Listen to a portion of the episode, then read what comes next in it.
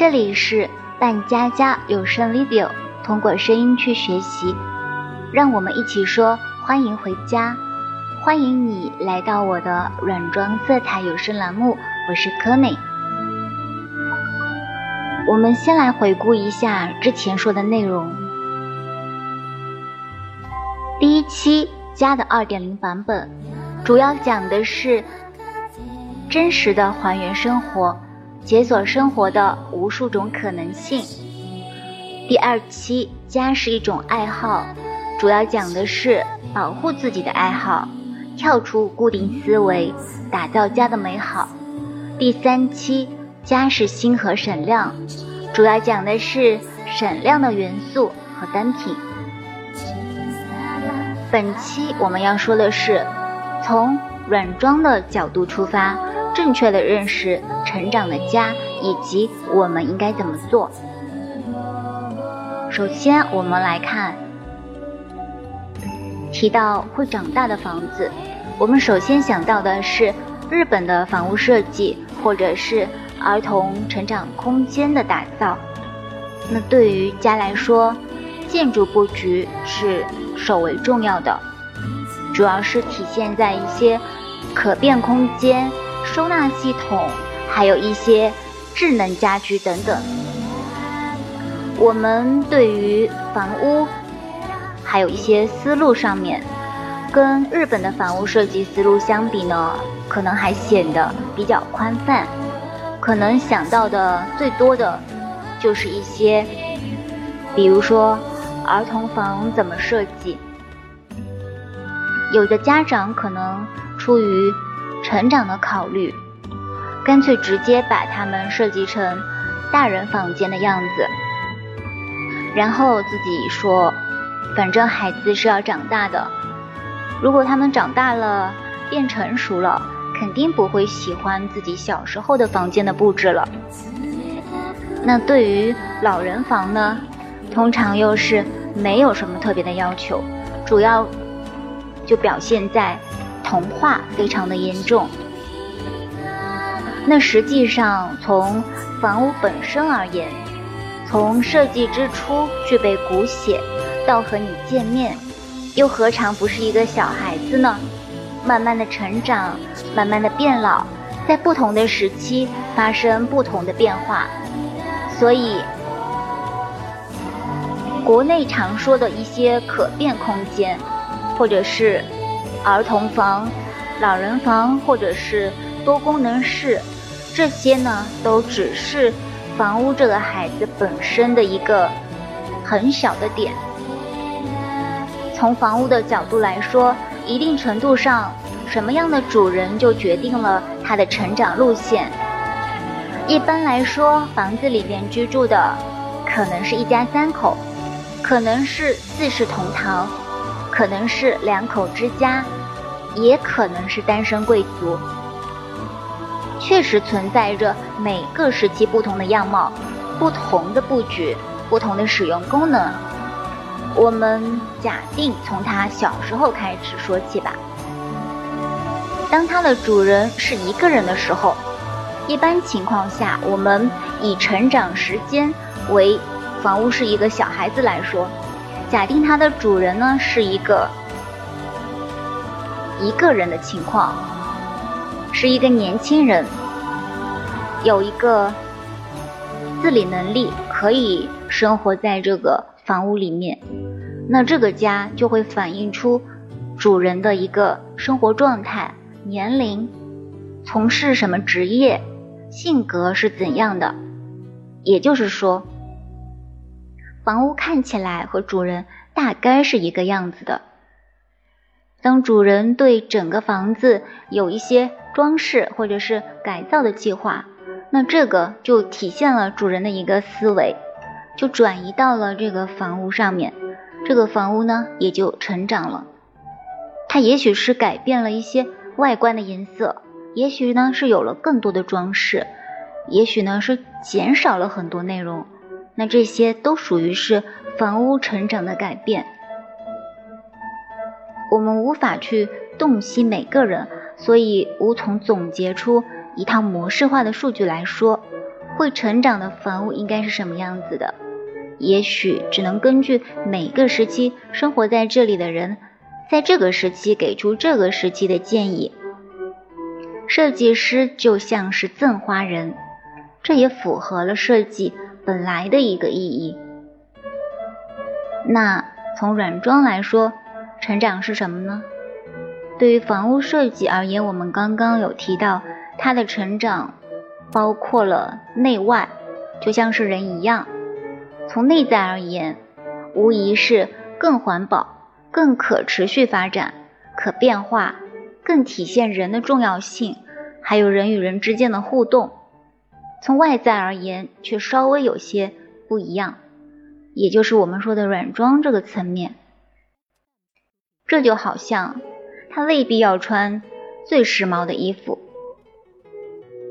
一个小女孩可以穿她的妈妈的衣服。作为一个软装设计师，或许从别的角度，别的设计师都是一样的。其实最需要克服的，往往就是一个大的趋势。当然，这一点是对你自己而言，对设计思维而言，并不是说你日常做的一些工作上面的一些设计，因为那些呢是你和他人共同完成的一个。因为是别人要求你做的东西，或者是别人希望你做的东西，那势必是由你承担的一个职责在内，并不是每一个作品都会让你自己觉得很满意。那我们仅仅从自身一个成长的角度来说，我们论述一下设计师怎样保持自己的这个点。首先，从设计角度而言，你要是你，不能是别人，不能好像某个人，也不能改头换面变成某个人。家也是一样的，最害怕的就是缺少混搭。人的气质从青葱到优雅，特别是随着成长，给人的感觉，即使是鹤发童颜或者童心不变，都是有可能的。但他们的内在一定是日趋完善的，从急躁也许到沉稳，从盲目到坚定。家也是一样的，在软装设计中，首先应该避免的就是一样模式，还有快速。想要快速的获得某种技能，除了在软件的层面，在设计方面。确实是需要一个思维的一个累积，需要时光这个重要的元素去进行一些升华，或者是产生一些理解。有的时候，当一些学设计的朋友来问我说，软装配色有什么快速提高的一个方法之类的，其实我是有点担心你的，因为首先呢，说快速那都是商业，都是模式。而你是你自己一个独特的一个个体，你要去变成一种模式吗？我们身边的每个物体、装饰、家居的一些陈设，无论大小，也不分价值上的贵贱，只要是出现在你的家中，作为你的一个陪伴，它就会。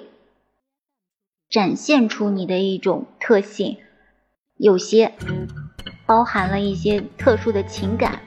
那这种情况和搬进一个样板间，或者是去看看现在流行什么，我这个东西是不是不流行了呀？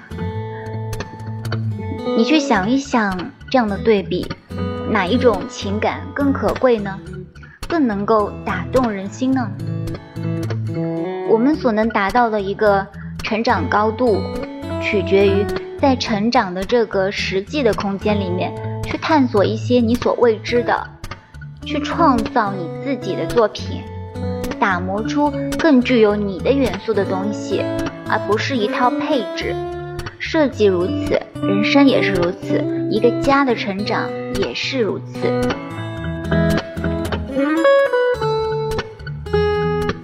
那我们应该怎么做呢？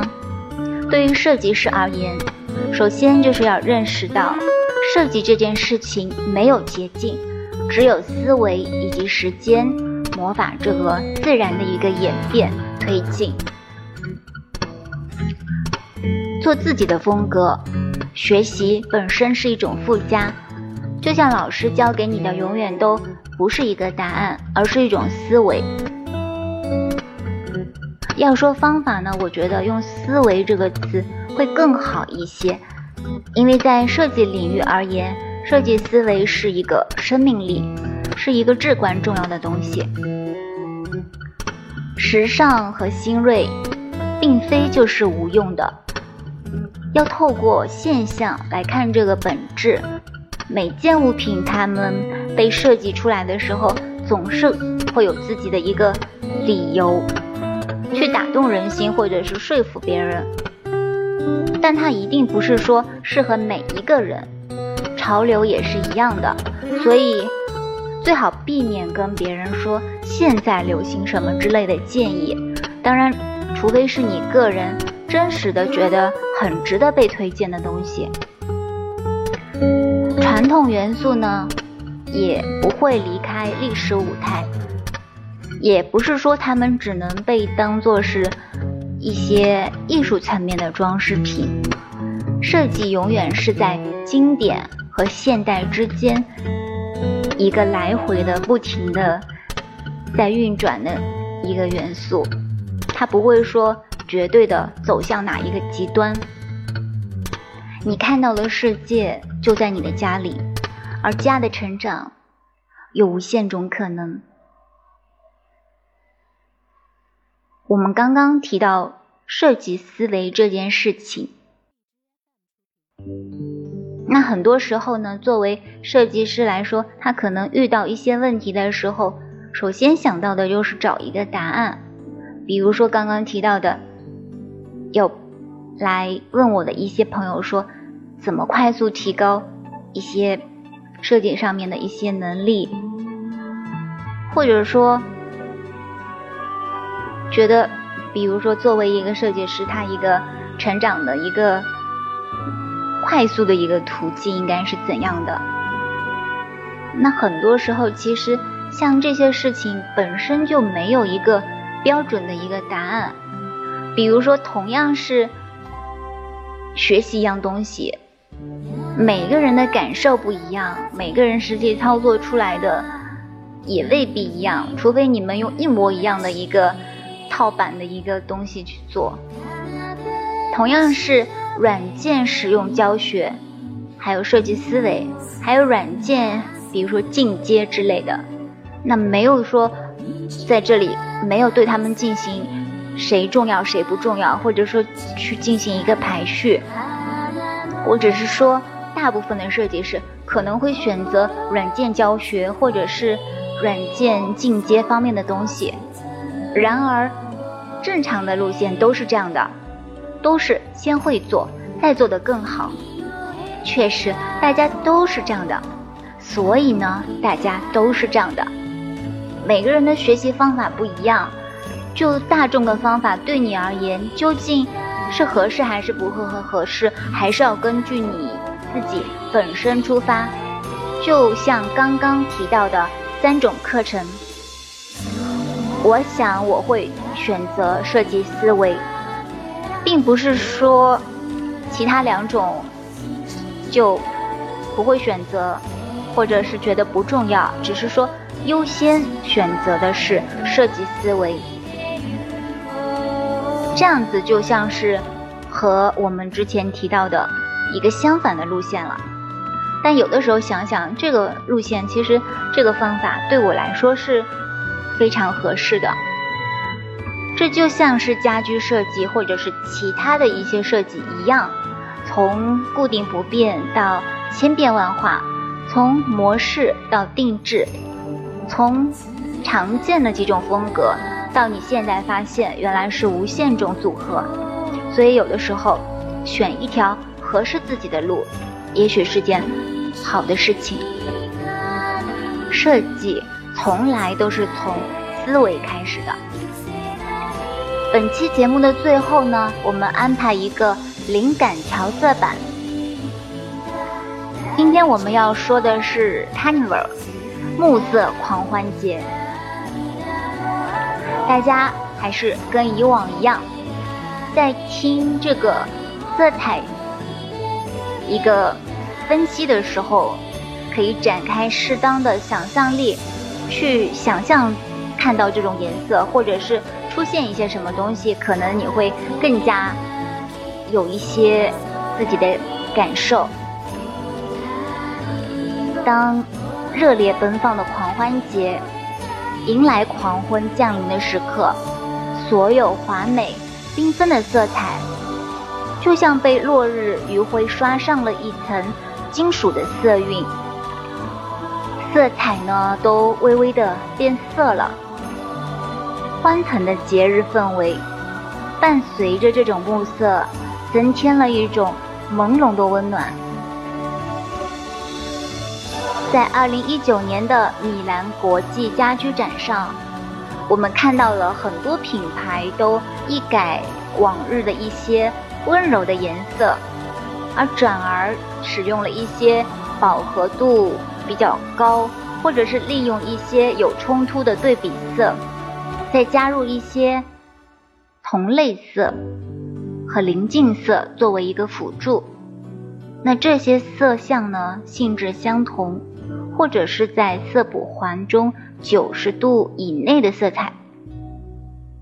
潘通今年的年度春夏流行色是珊瑚红，作为红色同类色的一个主调的一个颜色，这个颜色给我们感觉自信、活力，非常的适合一个非洲风情元素的体现。